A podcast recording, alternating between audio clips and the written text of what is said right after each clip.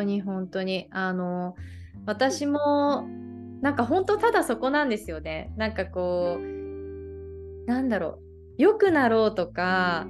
ね一つの形があるわけじゃなくてその良くなるっていうのは。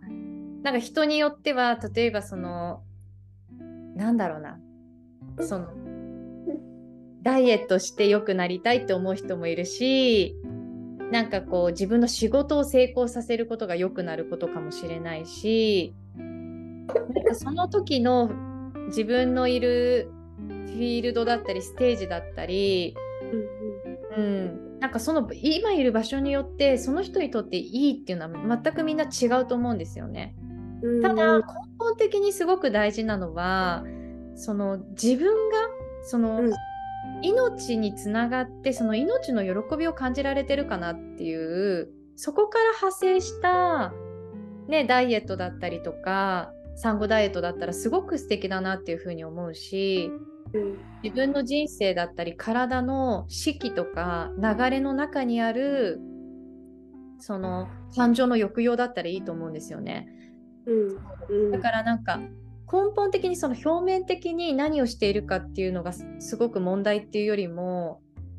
どう自分の今のその季節を感じていて体と心の季節を感じていて人生の人生にもね四季があると思うし季節を感じていてなんかそこから自分の命だったり自分を置いてきぼりにすることなく喜びを感じられてるかっていうことがすごく大事だなっていうふうに思うので、うん、そんな時にやっぱりその子宮の H っていうのはとってもとっても本質的で大事なことを教えてくれるなっていうふうに、うん、だからうん感じています。うん、本当に、うん、本当にそうですね。ね知ってるからこそなんか自分のなんだろう。自分に対しての英知にもなるというか、うん、自分の人生の中にある一つのこうなんだろう。安心安心になるもの？うんうん。うん、ね、バイブルないけどバイブルって言っちゃったらなんかそれに沿わなきゃダメみたいになっちゃう気がするんですけど、うんうん、なんか家庭の医学書じゃないけど、ね、体の心の医学書みたいなうんうんうん。2つ自分自分に書いてあげる？うん。あ素敵ですね。のがいいなと思ってなんかあの題名も「ウームストーリーズ」っていうふうにしたんですけど。うんうんうん。わあ素敵。なんかね前そのストーリーズで私があげたさっきねあの萌さんがシェアしてくれたっていうその女性のその真の喜びとか、うん、あのそういうことについて書いた時にあのえじゃあその自分があのお尻をキュッと上げることとか、うん、ウエストくびれることにこだわってる自分ってダメなのかなって思,、思う思っちゃうみたいなことをねあの言ってくれた人がいて私の周りっていうか知り合いでね。でそうだからねここすごくあの一つ大事だなと思うところがその私たちがね萌さんもそうだけど私たちがそうやってその女性がこう何て言うのかな。その産後のダイエットに励むこととか、ね、美しくなろうとすることに対してその形を否定しているっていうわけではなくってどんな気持ちでそれに取り組んでるかだったりとかそれが私たちそしてあなたにとってその真の心と体の健康につながっているのかな。喜びにあふれたものなのかな。っていうところに問い問いかけてる私たち。うん。でも問いかけてるし私たちも問い続けてる自分に。うん。うん、ねだからもちろんそこ,、そこから外れる時もある。私たちだってねやっぱりこう男性例えば旦那さんとかにね「うん、まいちゃん今日も可愛いね」って言われたら嬉しいと思うし。よね。本当に。そう別になんかそれが全部悪いとかそういうことじゃなくってあのどんなね私たちがそのモチベーションでそのね取り組んでることがどんなクオリティなのかっていうことがやっぱり大事だなっていうふうに、うん、問うことを忘れちゃいけないなっていうふうに改めて感じてるんですよね。それをこうリマインドし合えるその女性のコミュニティって本当に素晴らしい場所だなっていうふうに思うからね、萌さんの新たな挑戦すごい楽しみだし本当に素敵な場所になるだろうなっていうふうに思うから私も心から応援してます。ありがとうございます。うん。またこんなねお子さんがこう今小さくって、ね、今もこうおっぱいあげてるけれど、まあ、そんな中でこう活動していくっていうのが他の女性たちにもすごい勇気を与えると思うんですよね。うん、うん。なんか今回のポッドキャストもそうだけど、ね、お子さんがいたらできないとかではなくって、ね、お子さんがいても隣にいながらもお話っていくらでもできるなっていうふうに思うしなんかそうやって少しずつなんか女性たちが自分にこう制限をかけすぎずにのびのびと、ね、こう表現できてったらいいなっていうふうに。萌さんを見てると改めて私もひしひしと感じます。なんかそうそうまたこれもちょっと話が締めくくりなのにもう一つ。あ全然いい全然。うんなんかこう働いたりとか自分が社会とつながっている姿を、うん、子供に見せたいなっていう気持ちがすごいわかる、うん、なんかこう自分だけじゃなくていろんな人が働いててコミュニケーションコミュニティができてくるっていう姿を子供はそれを見ることでなんだろう社会を学ぶし、うん、あのー、今こんなに小さいけど多分どこかに残ってる時間だと思うんで、うん、なんかそんな時にいろんな私も旅に出ていろんな人に会って抱っこしてもらったりとかしてて遠慮しないことにして、うんうん、なんか私のためこの子のためとかじゃなくてそれこそがなんかこう将来的な豊かな人生になるんじゃないかなと自分だけじゃなくてこの子にとってもなるかなと思って、うん、でなんかその姿を見てもらいたいし一緒にその時間を過ごしていくのがなんかこう唯一自分の子育てでこう決めてることというか。あーすごいわかるし素敵です本当に。うんうんうんうん、あでも私もね本当にそう思います。うん、なんか、うんと、例えばその自分の性の持つ人生だったり役割だったり、うん、あるいはその人間として、うん、うん、なんかこう感じていく喜びだったりっていうのはなんかこう言葉で教えてもらえるものじゃなくってうん、近くにいる大人だったりとか、うん、うん、お友達だったり仲間だったりなんかその生き方とか在り方とか、うん、その表情だったりその姿を見て学んでいくし知っていくなってすごい思うんですよね。そう。だから本当に萌えさんのねおっしゃってることすごい共感するし私もなんかそこすごい大事にしたいなと思ってて、うん、なんか昔昔っていうか12年ぐらい前かな。子供がね言ってくれたのですごい嬉しかったしちょっと面白いなと思ったのが、うんうん。まあ、私のことを子供たちかなえって呼んでるんですけど なんかかなえがいいなかなえのこといいなって思うのはウキウキしてるところがいいと思うって言ってくれたんですよ。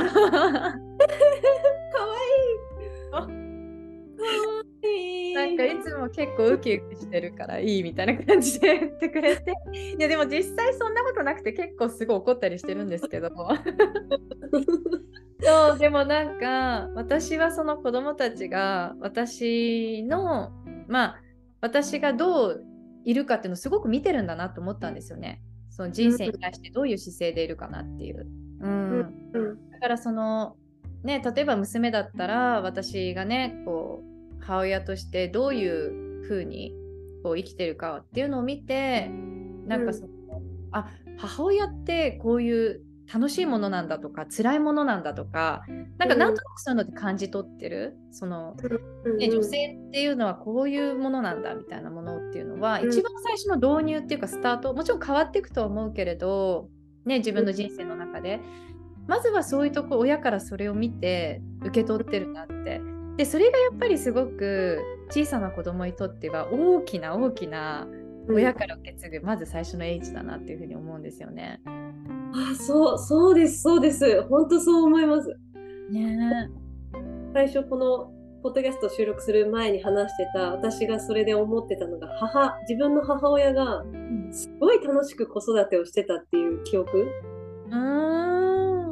そういつもこういろんなところに連れてってくれたしいろんな人に合わせてくれてたし、うん、あのいっぱい遊んでくれてたしなんかそれを見て、うん、なんか育ってたし、うん、自分が一番素敵だなこういう子育てだったらできるかも。ただちょっと最初の頃はあんなに素敵にできないってずっと自分に思ってた自分もいたのもあって、うん、そうでもなんかいざ自分がこの子育てが始まったら、うん、なんかこれは楽しまなきゃいけないんだみたいなねねねあじゃないんですけど、うんうん、ねから楽しもうみたいな気持ちで溢れて、今過ごしてる。あーそうなんだ。いや本当にそう。ポッドキャストね収録前にちらっと話してその話聞いててもわすごい素敵な話だなと思って私も聞いてて。なんかすごいそのお母さんの子育てを聞いてもう今の萌えさんとすごい私の中でピッてこうつながった感じがあって萌えさんの持ってるその感性だったりとかなんかこう内側にあるこう凛とした強さだったりとかうん本当にこうまっすぐさみたいなのってやっぱその受け継がれてるもの目に見えないけれどもお母さんから受け取ってまたりんくんにつながれてっていうものなんだなって。うん。なんかやっぱりそのねなんかこう何をするかどうかっていうよりもやっぱりまずお母さんたちが悲しい日もあるしでも楽しい日もあるしウキウキしてる日もあるしって、なんかそういう色とりどりであることっていうのはあのねいつも私たちこう完璧じゃなきゃニコニコしてなきゃ怒っちゃいけないとかいろんななんか子育ての法則あるけどまずはそのの根本にあるその伸び伸びとしている自分の表現っていうのが、うん、なんか子どもたちにも自然とそれが伝わって別に怒る日もあってもいいんだ。でもそれが一生続くわけじゃなくて泣きたい日もあるけれども笑顔になる日もあるんだな。これが人生でこれが人間なんだなってなっていくのかなっていうふうに思って。私も前はすごいあの怒っちゃいけないとか、すごいそういうのを最初の頃やってたんですよ。いやなりますよね。もうそういうのもやっぱストレスで多分倒れたんですけど。そうでもねあの少しでも私みたいにそういうもちろん失敗していいと思うんですけどそうやって苦しまないでほしいなって思うんですよね。うん、お母さんだからって。みんな最初1からねみんな0からか。みんなスタートだし、うん、なんかそのねお母さんだからっていつも優しくてあったかくて笑顔でなんてそんなお母さんねいるんですかって話だし。いいですよ。もうなんか私吠えられたら私も吠え返す感じで。なんか自分ですごい例えばいたずらをしようとしてる時とかに、言葉じゃ今通じないからもう動物的になろうと思って狼みたいに「あー!」とか言ってやったりとか。あいいですね。なんか、うん、通じない時とか痛い自分が痛いことされたら狼のように痛い「あー!」みたいな。あ面白い。本のむき出しの、うん、でもその方が通じてて、うん、よくないんだって言葉とかそういうんじゃないところで察知してなんかそれはやらないようにするとか。うん。やっぱすごく見られてるので、うん、自分のとってる行動を見て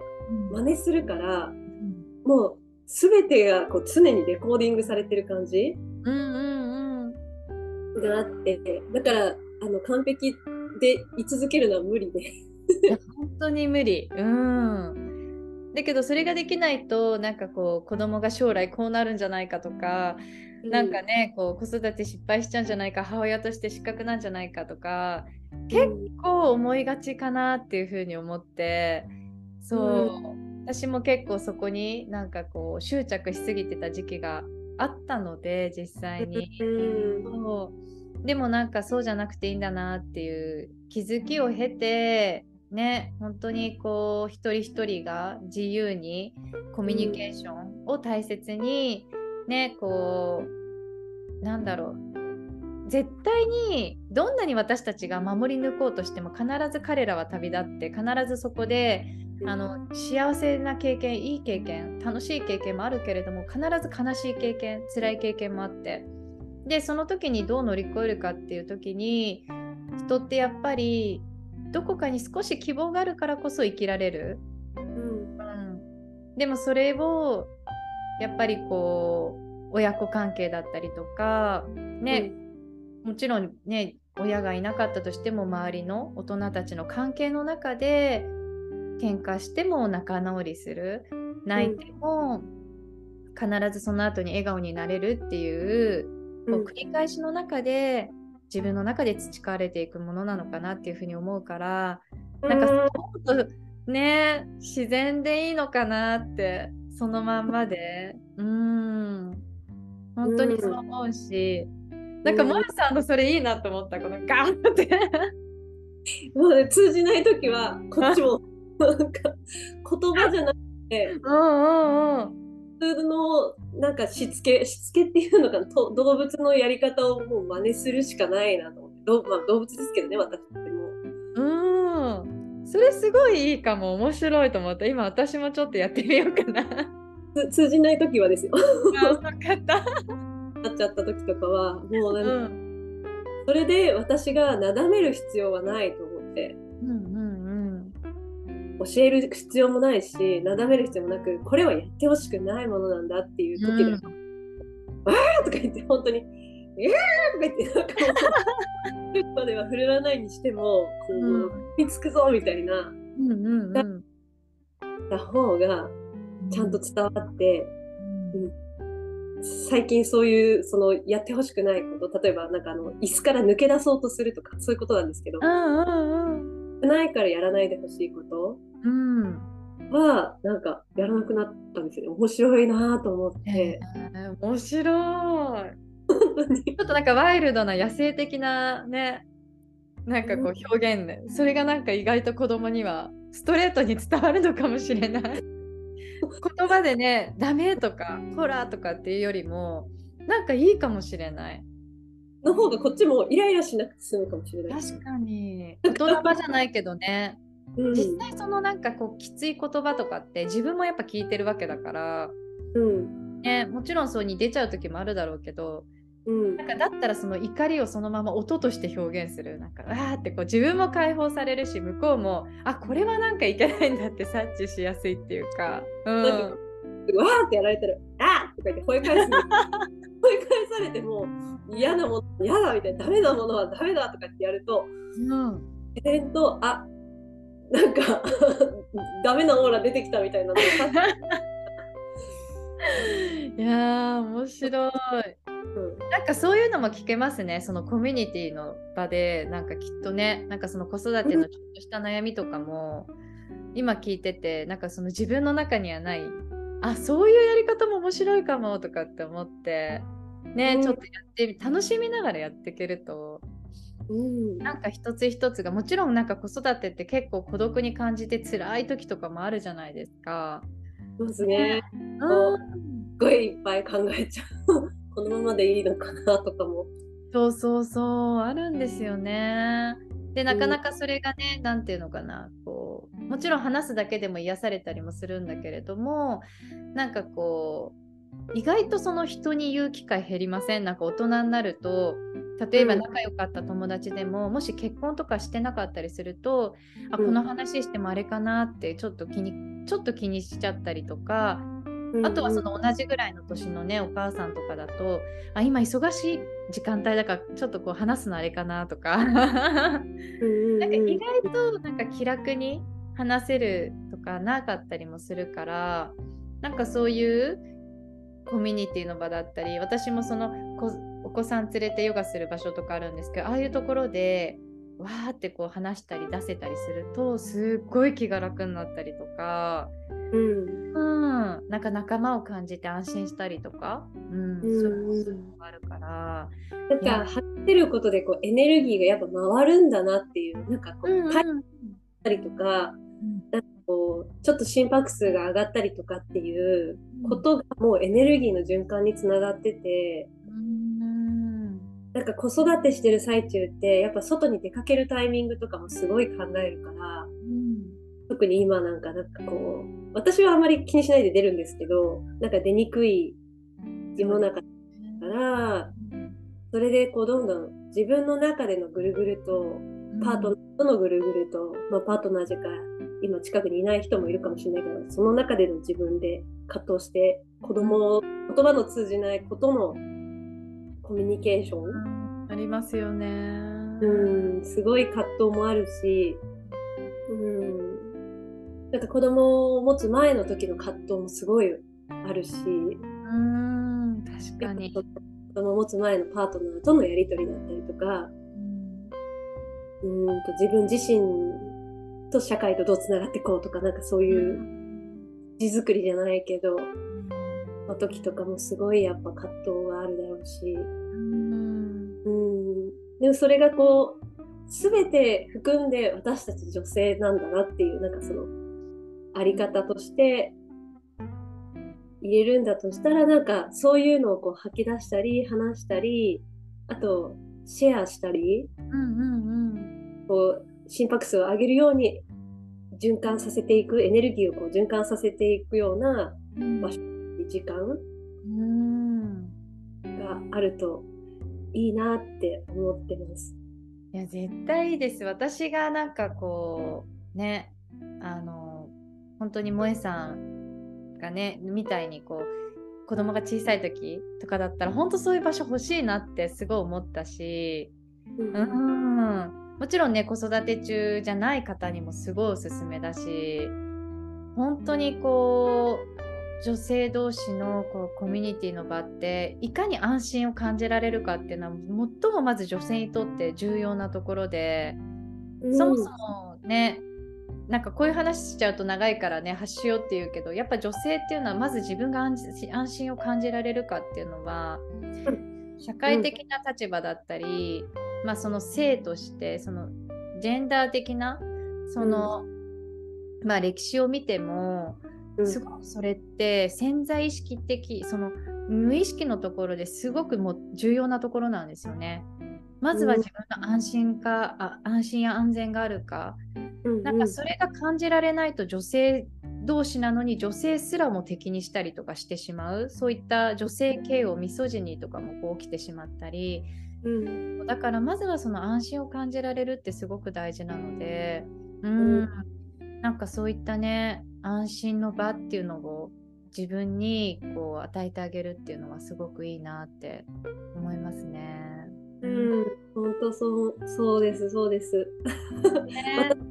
ね、して自分でなんかこうもし望めたら第2子もいいなとか、うんうんうん、まあ機会があればですけど、うん、なんか持ってもいるしただなんかやっぱそのための土台作りって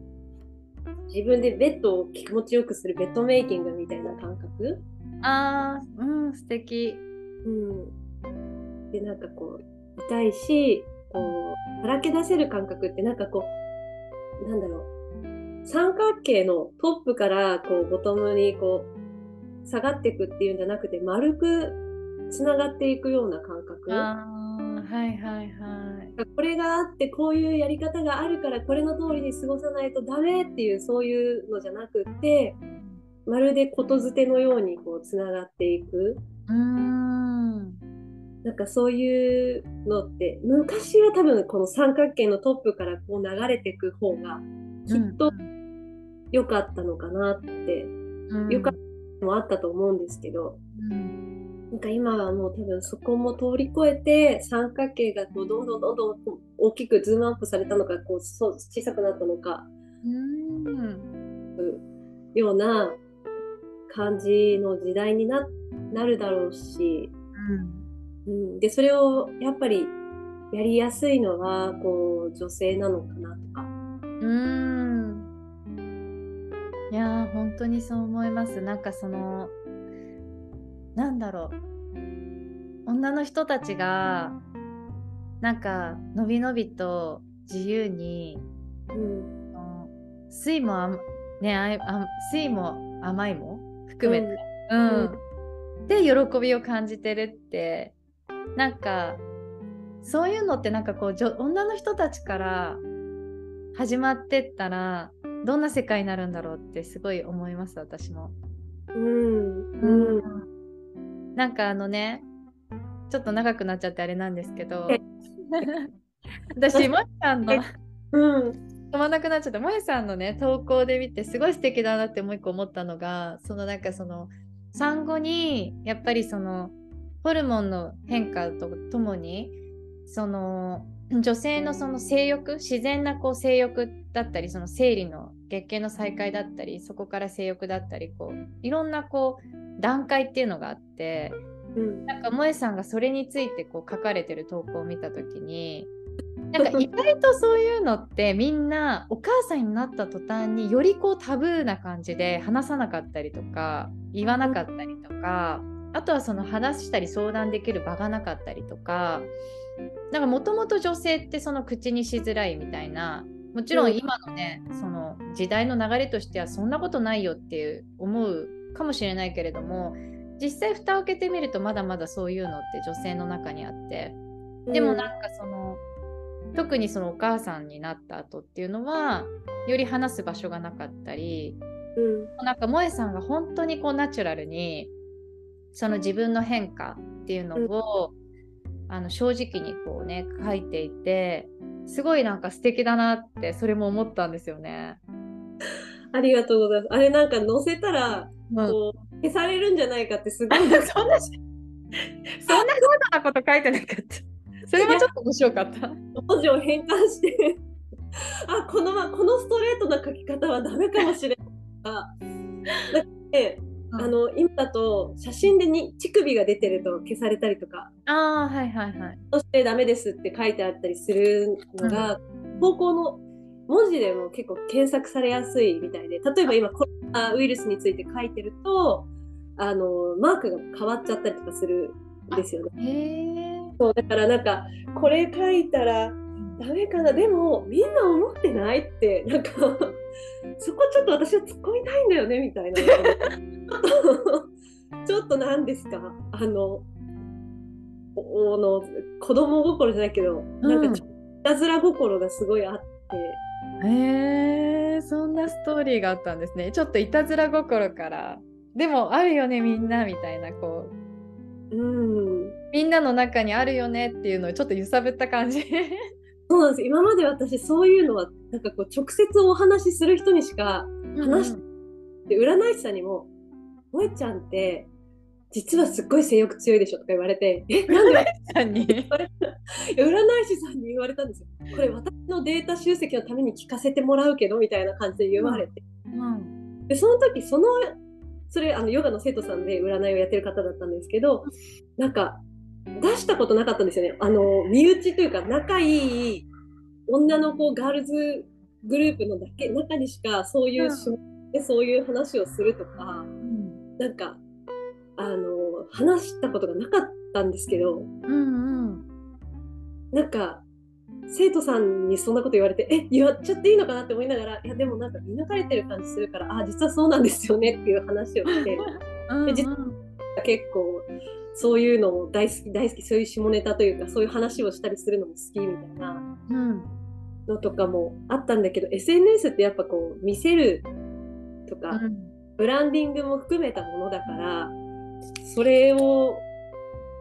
どうしようかなって思ったんですけど、うん、なんか隠すものでもないし、うん、そもそも今子供を育ててるっていう段階を自分はさらけ出してる、うん、さらけメディアにさらけ出してるっていう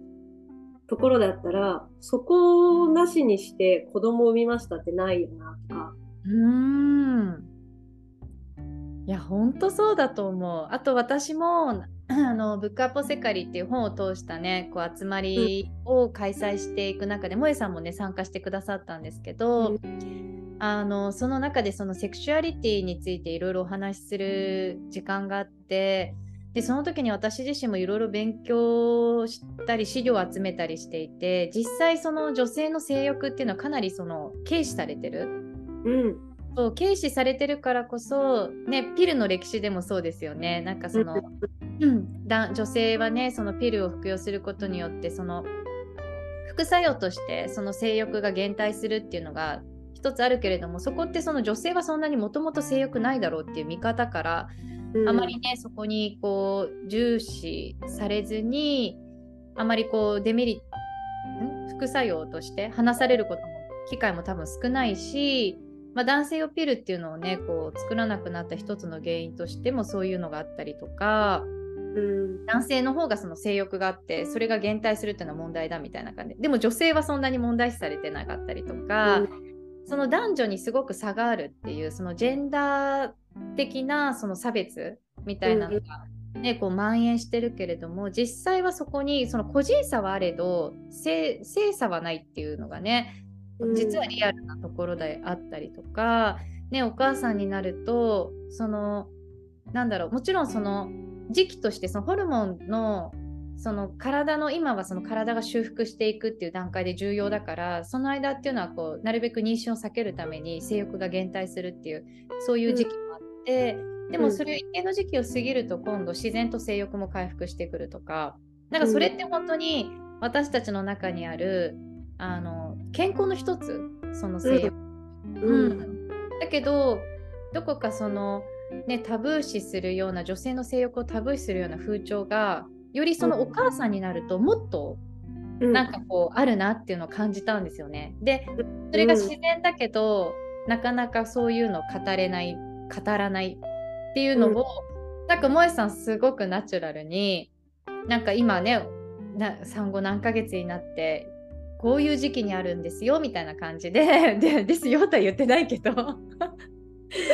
なんかそこもすごくね萌えさんの素敵なところだなっていうふうに思ったしなんかその信頼できるうん、うん、なんかそういったところで悩みを持ってる女性も多分いっぱいいると思うので実は。関係ないけど、うん、そう。なんかそういうところにも正直になれる場所なのかなって萌えさんが主催する場所は。うん、そうそうそうそう。でその話をそれでキャッチその話をしたくないっていう方もねいるとは思うんですけど、うんうん、でもなんかコミュニケーションだし一つ手を出すっていうことが、うんうん、でなんかこうそ子育てしながらでも性ってすごい直面するんですよね。うん、おむつる。すごい性を直面するしこの子が大きくなった時にどうやって性を伝えていくんだろうなっていうのをすごい思った時に、うん、なんかこうタブーの状況タブーだよっていう風な形にすると、うん、なんか幸せななんだろう。性のライフスタイルとかを取るのが難しいんじゃないかなとか特に日本のコミュニこの社会だったりとか、なんかそういうところで置き換えてしまうとだからすごいこう問題が起こりやすかったりしてるんじゃないかなとかすごい考えてて、うん、でその時にやっぱこう性っていうものを出すのが出すのがダメとかじゃなくて例えばなんかものすごい色っぽくなんかこうお色気うんふんみたいなのを振りまくっていうんじゃなくて 常に自分にあるものだからその常にあるものを隠さないで過ごすっていうのをなんかこうしてった方がいいなって。なんか結構それはパートナーは結構恥ずかしがるタイプ。だし多分隠したいタイプなんだけど私自身は自分が隠す必要はないって思うようになってて。それをだんだんこう受け入れてくれるようにはなってきてるんですけど。あーすごい素敵、うん、そう。だから子供が大きくなった時に常にこうちゃんと答えて濁さずに答えてあげられるように常に自分が今から過ごしておく。だからこうさお風呂上がった後に自分のマッサージ、うんうん、するんですけど、うん、マッサージとかももうすごいじっと見てるから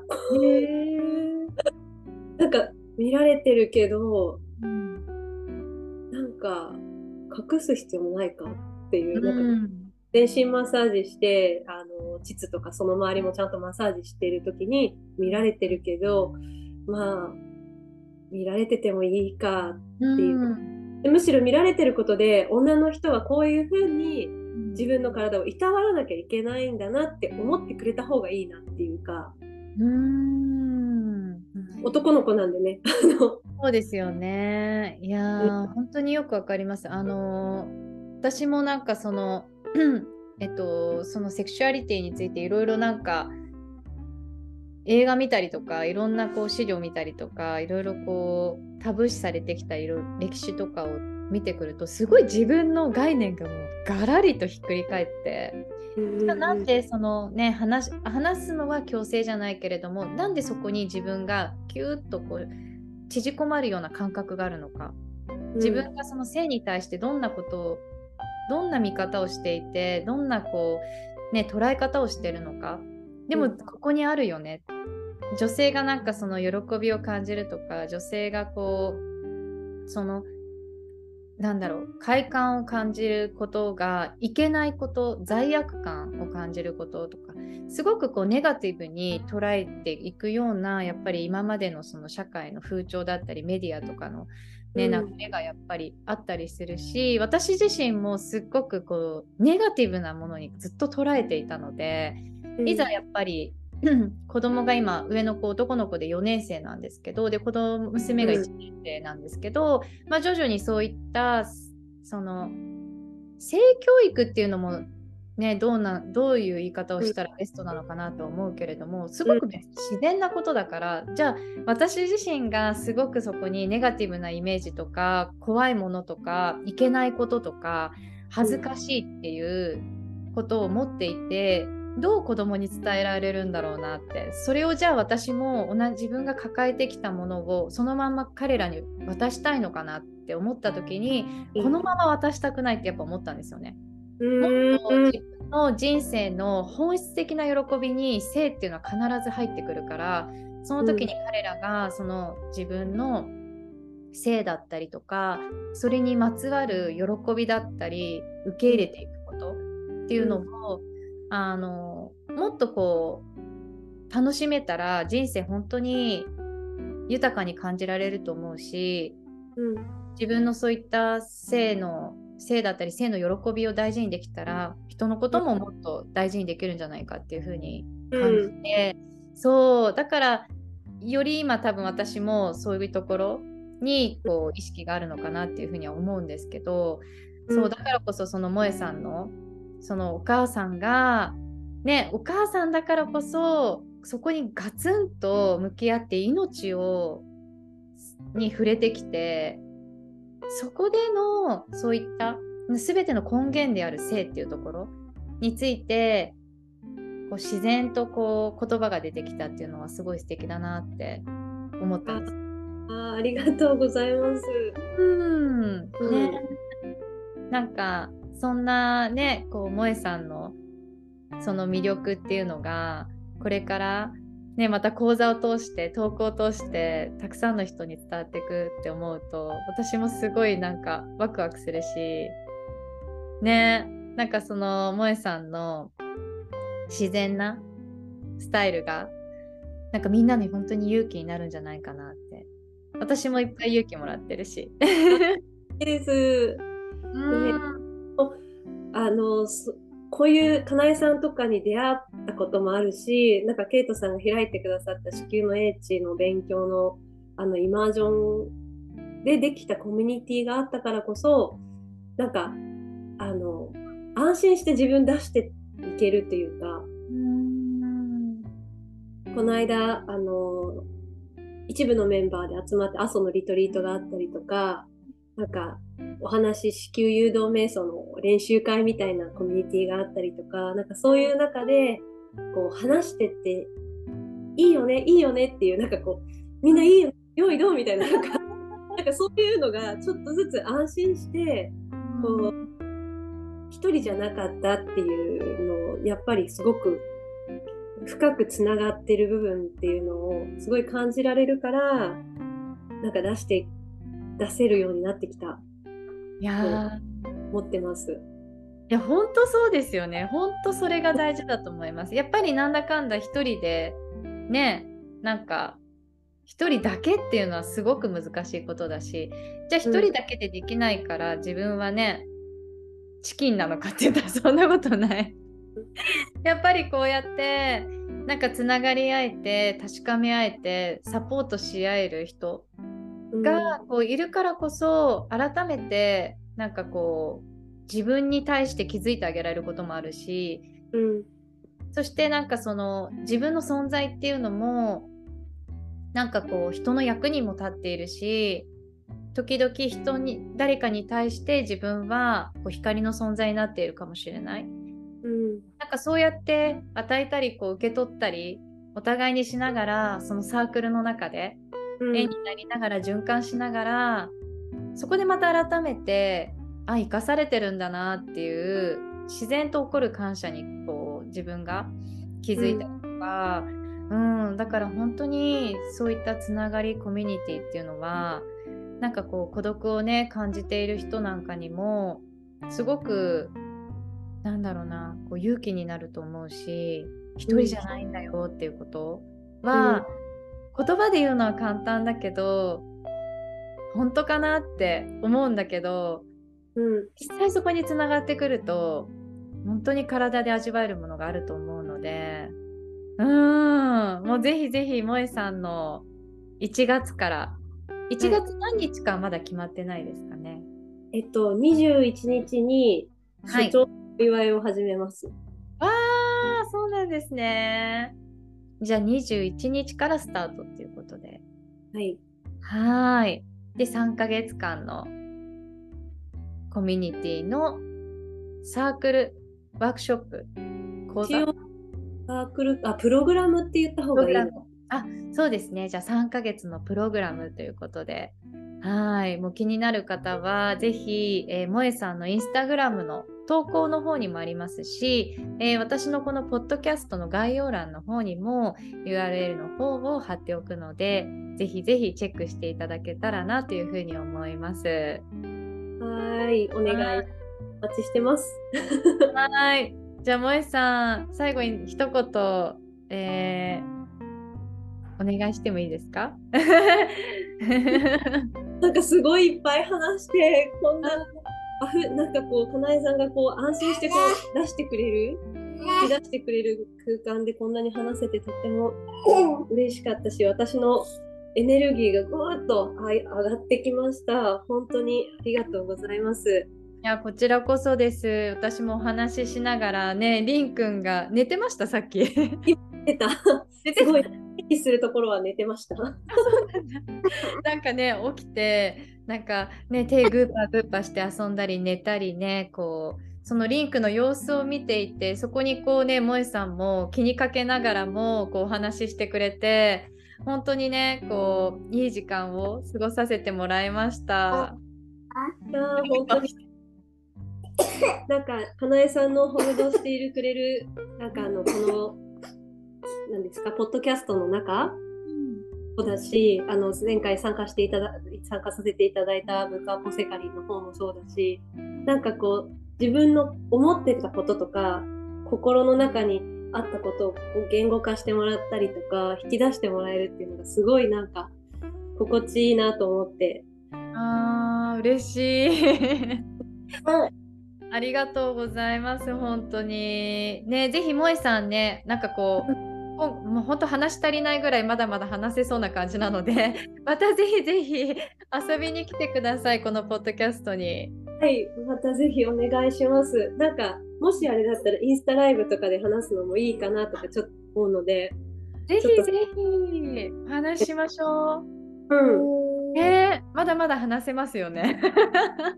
お酒一つあった方がいいかもしれないけど。あ笑ってるかわいいりんくんもありがとう。ねではそれではもえさんどうもありがとうございました。ありがとうございました。りんくんもありがとう。聞いてくださった方もありがとうございました。ございました。バイバイ。